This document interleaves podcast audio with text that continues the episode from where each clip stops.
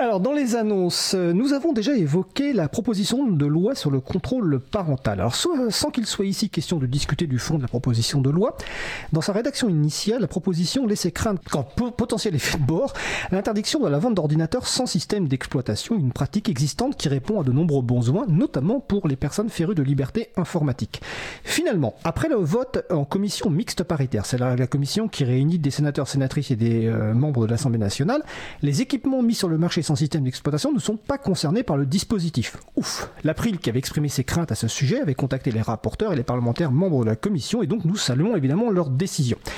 Le texte doit à présent être approuvé par les deux chambres parlementaires. Alors le vote à l'Assemblée aura lieu ce soir, dans la séance de 21h30, et celui du Sénat lors de la séance de 14h30 du jeudi 24 février.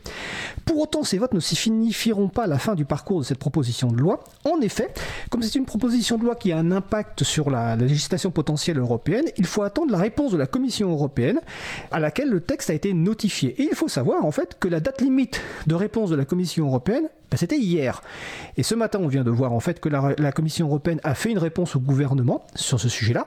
Par contre, cette réponse n'est pas en ligne, donc nous espérons évidemment que ce soir, lors des débats à l'Assemblée nationale, les parlementaires ou le gouvernement pourront nous donner, nous indiquer ce que la Commission européenne pense de ce texte. Pour en savoir plus, vous allez sur april.org avec notre communiqué qui présente tous les détails.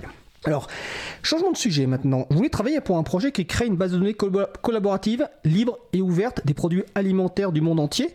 Bah, je parle évidemment de Open Food Facts, hein, dont on a déjà apporté le, sujet dans l'émission. Et ben la structure Open Food Facts propose trois offres d'emploi, donc sur le site openfoodfacts.org. Et si vous voulez en savoir plus sur cette banque de, base de données collaborative libre et ouverte de produits alimentaires, vous allez écouter l'émission ou lire la transcription de l'émission 44 de Libre à vous. Donc c'est libreavou.org slash 44. Alors maintenant, on va parler un peu de radio et malheureusement euh, la tempête qui, fait, qui a fait rage ces derniers jours, notamment dans le nord de la France, a eu raison de la, du mât d'antenne de Radio Campus, qui est une radio euh, du côté de Lille. Donc ce, ce mât doit être remplacé et un appel à souscription pour aider financièrement la radio a été lancé. Alors pourquoi je vous en parle Au-delà du fait que ben, une radio qui est en difficulté, on est là évidemment aussi pour euh, relayer son appel, c'est que sur cette radio, il y a une émission de radio qui est destinée à expliquer et vulgariser l'actualité des logiciels libres et des libertés numériques, qui s'appelle L'écho des GNU.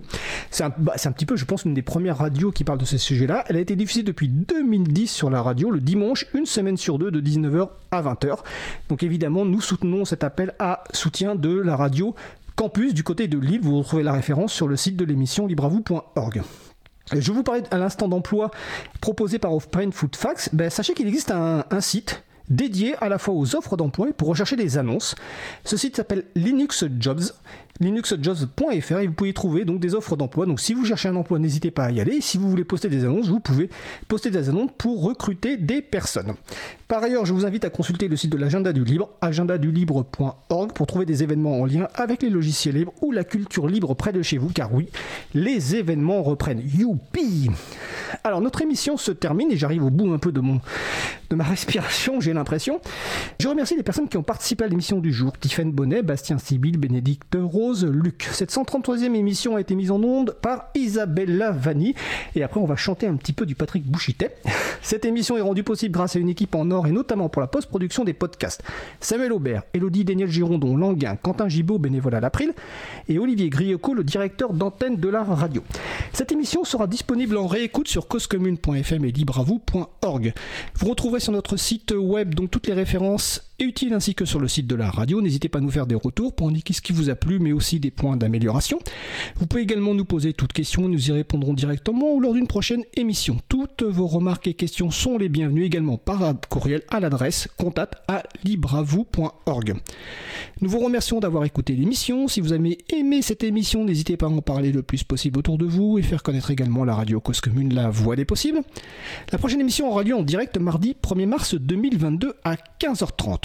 On vous attendra avec un petit bouquet d'églantines, on sifflera tant qu'on pourra et on espère que contrairement à la chanson, vous viendrez nous retrouver sur causecommune.fm et ou en podcast. Nous vous souhaitons de passer une belle fin de journée. On se retrouve en direct mardi 1er mars et d'ici là, portez-vous bien.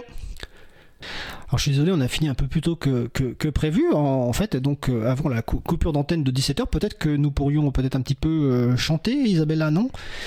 Non, non, tu ne veux pas. Bon, ok, d'accord. Donc sinon, euh, je voulais juste vous préciser que la référence à la fin, évidemment, sur l'églantine, le petit bouquet d'églantine, c'est la chanson, euh, comment s'appelle déjà euh, Là-haut sur la colline, ou sur la colline de Jodassin. Et je faisais évidemment référence, en fait, ou plutôt, je faisais, j'en sais rien, mais référence donc à la bande dessinée que j'ai évoquée en début d'émission de Fab Caro, qui s'appelle Zai Zai Zai Zai, dans laquelle, en fait, à un moment, le héros qui, en fait, est en fuite parce que dans son magasin, il n'avait pas sa carte de fidélité et en fait il est poursuivi à travers la France et en fait il fait de l'autostop et à un moment il rentre dans, une famille si je me souviens bien qui commence à chanter et la, personne qui est au volant lui dit euh, eh ben écoute, euh, ça serait sympa de chanter avec nous parce que vous cassez la dynamique des vacances. Et donc, euh, en fait, il se met à chanter. Alors, je ne vous dévoile pas la fin, mais en tout cas, lisez cette bande dessinée de, Fab Caro. Et je remercie d'ailleurs Étienne Gonu, mon collègue, de me l'avoir prêté. Et si vous préférez la voir au cinéma, euh, l'adaptation sort bientôt, réalisée par François De Sagna et avec Jean-Paul Rouve. Je vous dis à bientôt!